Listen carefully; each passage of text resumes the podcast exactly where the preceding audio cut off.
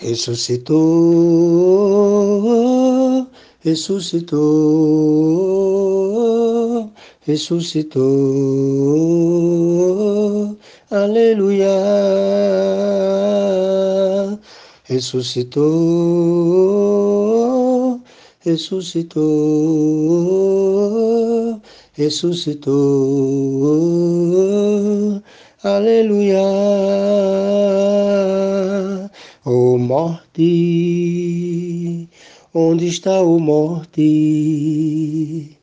A sua vitória, Jesus ressuscitou, venceu a morte, venceu o mal, venceu as trevas, Jesus ressuscitou. Bom dia, igreja do Senhor Jesus, que a graça do Senhor nosso Deus seja conosco. Amém. Jesus ressuscitou, domingo de ressurreição, domingo de Páscoa para muitos, a festa no cristianismo. Louvado seja o nome de Jesus pela sua ressurreição. Queridos, vamos abrir as nossas Bíblias no Evangelho de João, no capítulo 20, vamos meditar um pouquinho na palavra de Deus desse grande dia, esse grande momento da história do cristianismo, né? nesse grande momento bíblico, talvez o maior momento, o ápice da Bíblia, o, do acontecimento da palavra de Deus. Então, é, João no capítulo 20, nós vamos ler aí a partir do versículo 1. Vamos abrir as nossas Bíblias, diz assim a palavra do Senhor. No primeiro dia da semana, estando ainda escuro, Maria Madalena foi ao sepulcro de madrugada e viu que a pedra havia sido removida. Então correu ao encontro de Simão, Pedro e do outro discípulo, a quem Jesus amava, e disse-lhes: Tiraram do sepulcro o Senhor e não sabemos onde o puseram. Então Pedro e o outro discípulo saíram e foram ao sepulcro.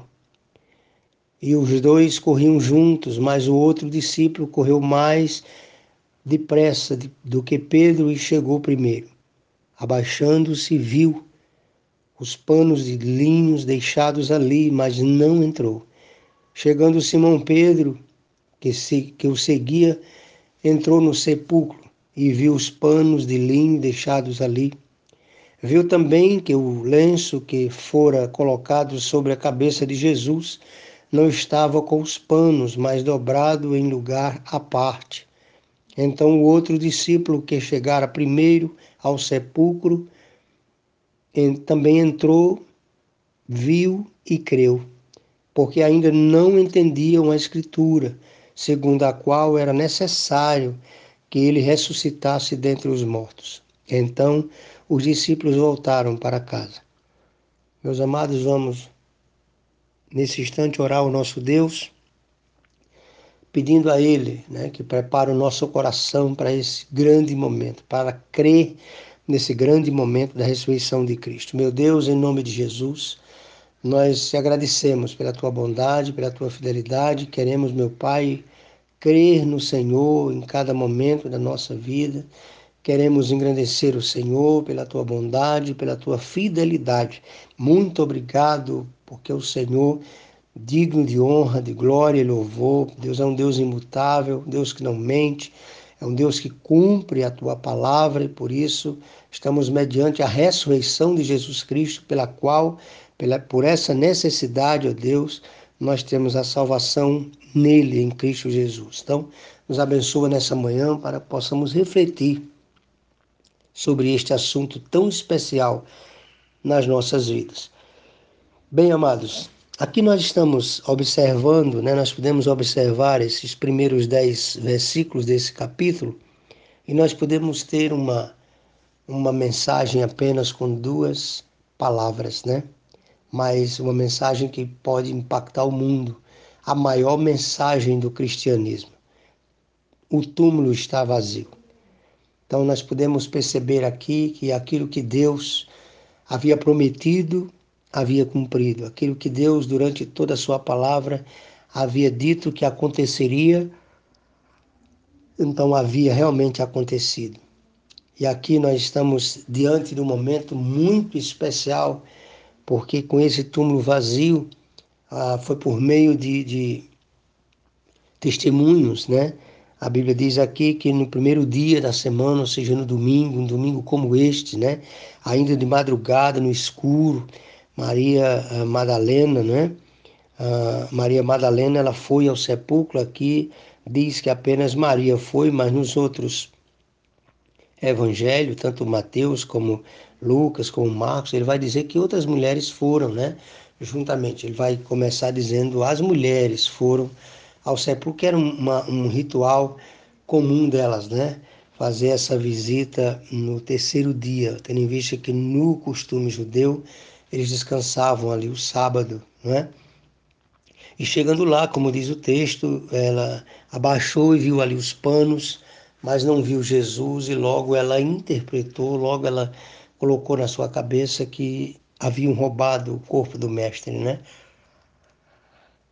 Então ela pensa imediatamente e corre lá, e o texto diz que ela vai avisar Pedro, e por uma questão de ética que João não se coloca como sendo esse outro discípulo, mas a Bíblia nos diz nos outros evangelhos que era dele, né, que esse texto está se tratando.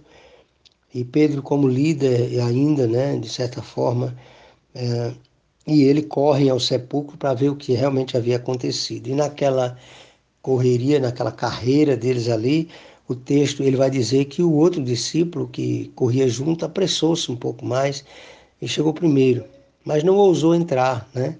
Esperou que, que Pedro, que era aquele que realmente tinha a tendência de, de liderar todo o grupo ali, não é? Chegasse, ele apenas se abaixa, vê os panos ali, mas ele não entra, né? E Pedro, ao chegar, entra naquele local e vê também os panos ali à parte e e vê os panos que estavam sobre a cabeça de Jesus, que está do lado, não está misturado com os outros ali, e está dobrado, o texto está dobrado à parte ali. Então a gente já entende aqui, já começa a ver pelos olhos da fé Jesus levantando, né? Se, se, se despindo daqueles panos sujos ali, com certeza, né? E, e tirando aquele pano que estava sobre sua cabeça, dobrando, deixando ali no canto. E eles vendo aquilo ali, como ficou o coração de Pedro, né? e no coração dele pesado, porque o versículo é, 8 aqui vai dizer que depois disso outro discípulo também entrou, viu, né, contemplou ali aquela cena e creu. Né? O texto acrescenta, para ele, o texto acrescenta que ele creu, coisa que a gente não vê aqui com relação a Pedro. Né? Então o coração de Pedro estava fechado, estava doído, estava ali arrependido, né? mas doloroso, né?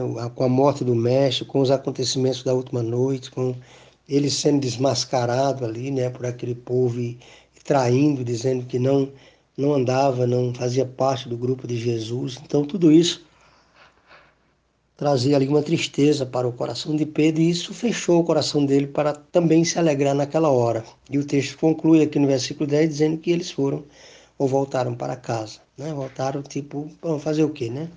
não tem mais o que fazer. Mas aí, a partir do versículo 11, a gente vê que Maria ficou, Maria permanece, né? Ah, impressionante é que ela permanece ali e ela tem uma visão dos anjos. Ela vê ali dois anjos e os anjos perguntam: por que choras? Né? Por que está chorando? E ela diz: é porque tiraram o corpo do mestre e não sabemos onde colocaram. E aí ela olha novamente, vira para trás e aí o texto vai falar de uma visão maravilhosa que ela tem de Jesus sem reconhecê-lo, né? Ela imagina ser Jesus o jardineiro. E ela diz, Senhor, se...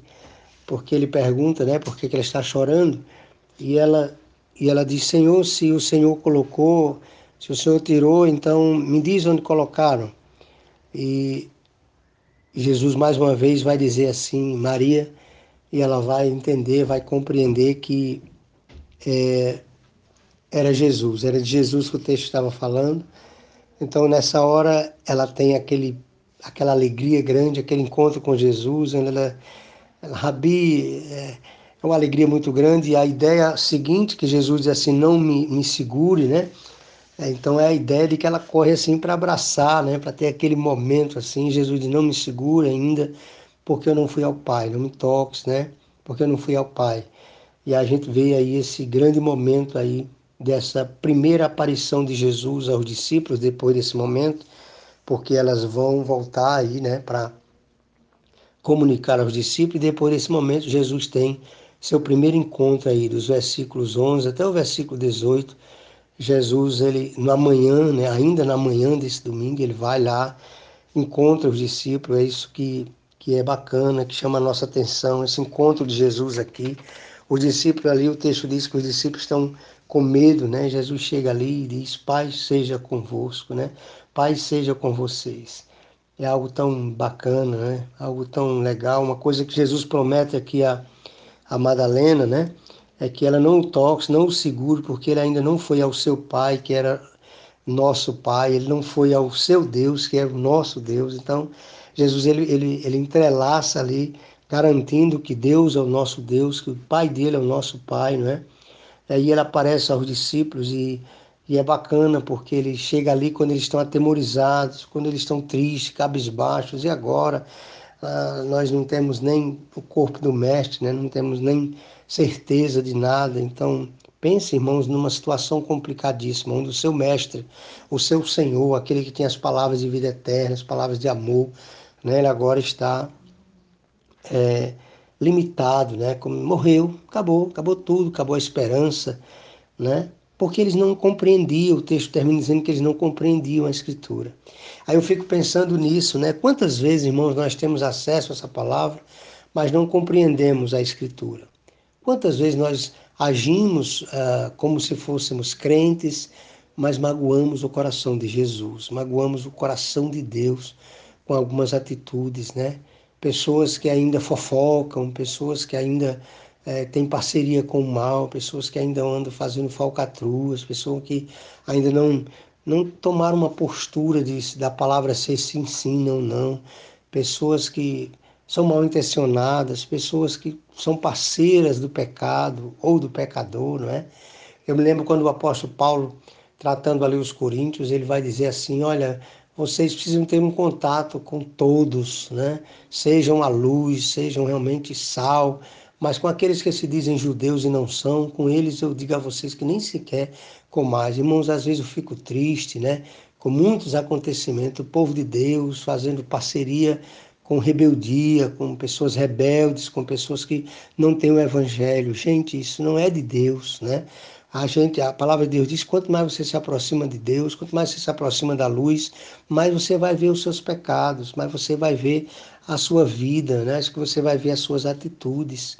Então você tem que tomar certos cuidados. Nós, como crentes em Jesus, o pecado tem que nos causar arrepio, o pecado tem que nos causar repúdio, tem que nos causar náusea. Né? Nós temos que não podemos dizer sim para o pecado. Né? O apóstolo Paulo tinha essa preocupação ali quando estava exortando os coríntios, né? para que eles não fizessem parceria com os imorais, que o problema da igreja de Corinto era a imoralidade. Então, como dizer que seguir a Jesus se a, a parceria com os imorais continuasse? São coisas que a gente tem que pensar para poder ter um relacionamento sério com Deus, para poder o evangelho ser primeiro meu, depois ele passa a ser os outros senão as minhas palavras vão ser apenas palavras.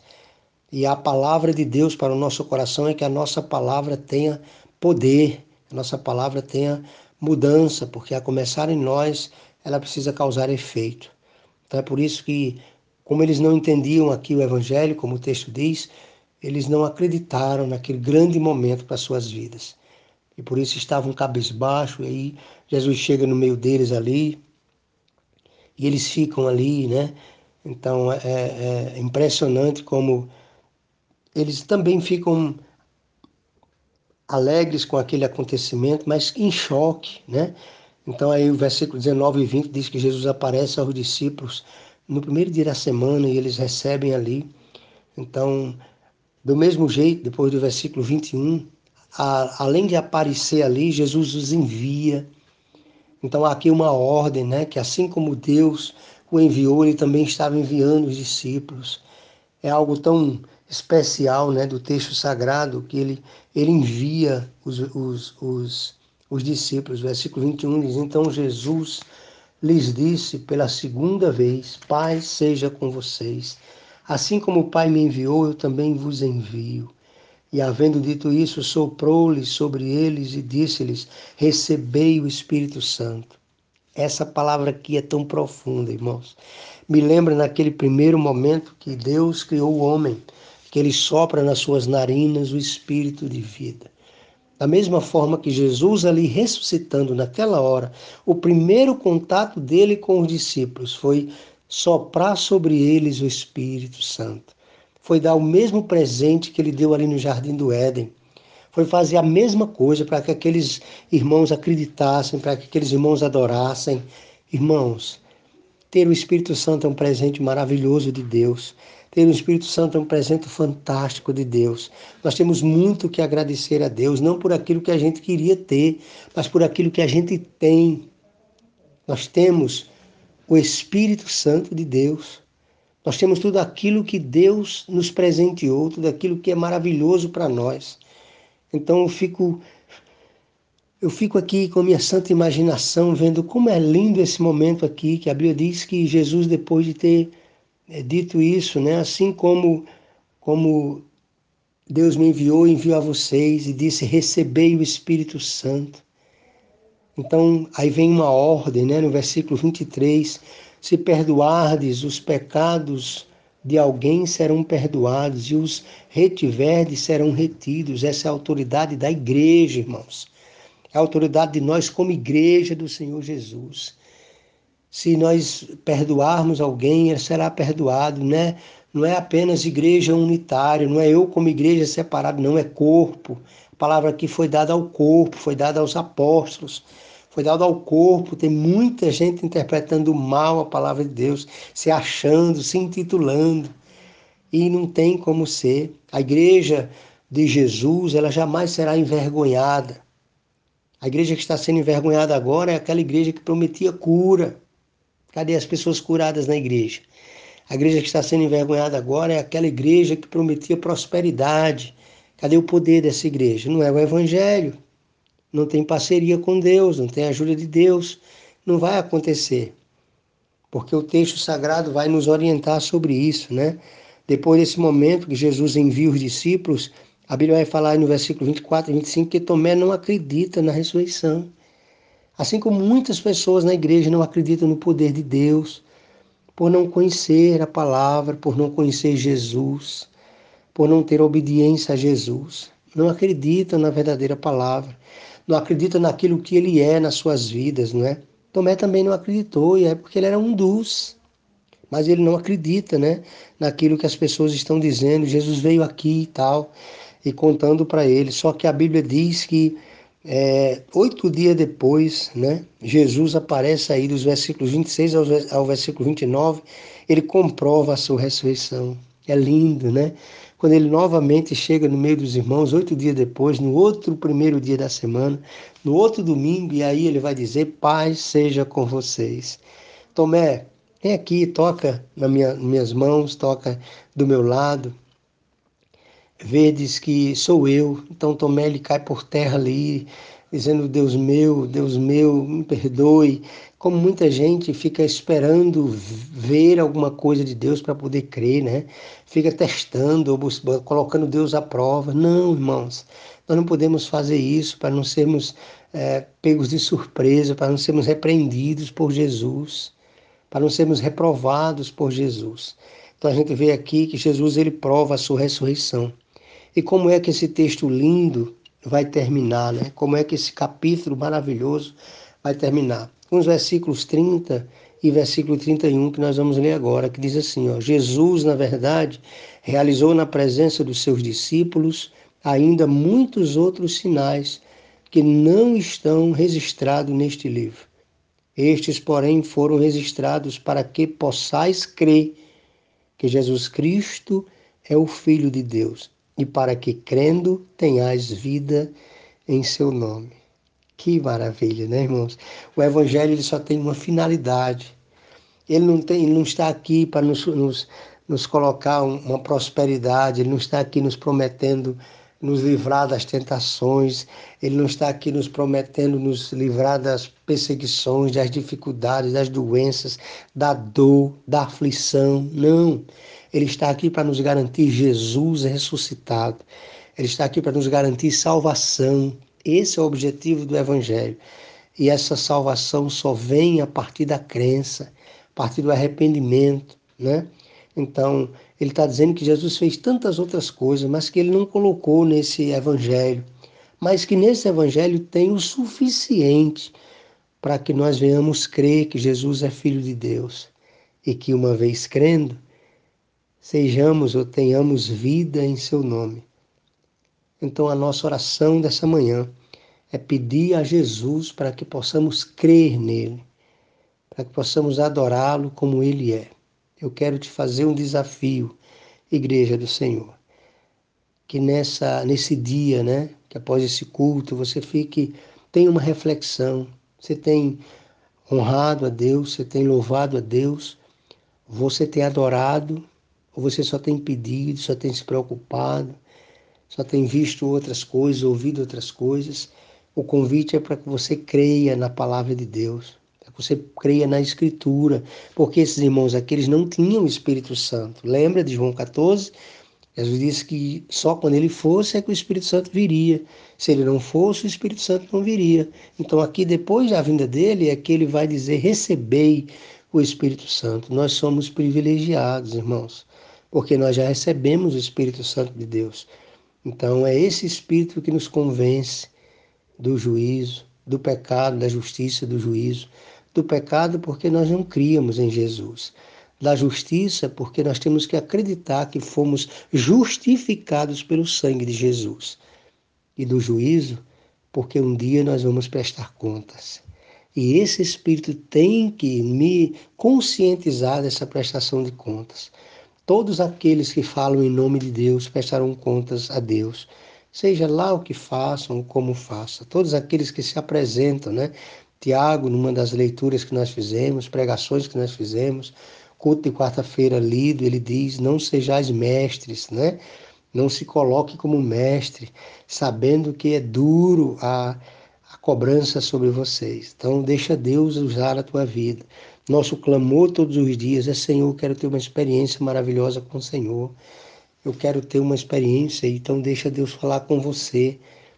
E aí, quando Deus falar com você, aí você se converte os seus pecados, porque você é povo de Deus, aí você se quebranta.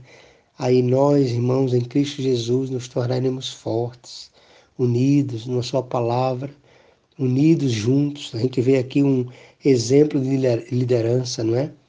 João, mesmo sendo o discípulo mais amado por Jesus, como ele se coloca aqui, ele não passa, ele passa à frente de Pedro na hora daquela corrida, mas ele não entra ali. Aí Pedro chega e entra, não é? E depois que Pedro entra, que observa tudo, é que ele entra. É, é, impressionante como ele coloca aqui, né? Aquele discípulo, aquele discípulo, ele podia aparecer aqui, né? Na escritura. Eu corri mais, cheguei rápido, e tudo indica que esse correr mais é porque ele era mais jovem, né? Era o mais novinho da turma. Então, tudo isso é para nos ensinar, tudo isso é para nos colocar diante do Senhor. Então, cuidado, né? Cuidado com o dia a dia, cuidado com os profetas, cuidado com os falsos profetas né, que também faz parte dos últimos dias, né? Aparecerão, disse Jesus, falsos profetas, né? Então, se existem os falsos, é porque também existem os verdadeiros profetas do Senhor. A ele ouvi, né? Moisés, quando ele pregava, ele era ali seguido, ele tinha seguidores, pessoas que o admiravam em relação à lei, mas ele mesmo profetizou sobre Jesus, dizendo: Vem um profeta semelhante a mim, a ele ouvi e a toda alma que a ele não der ouvido será exterminada. Que poder Jesus tem! É o nosso Senhor, é o nosso adorador. Jesus ressuscitou. Um dia, como está lá em Apocalipse, ele mesmo dirá: Ô oh morte, onde está a tua vitória? Jesus ressuscitou.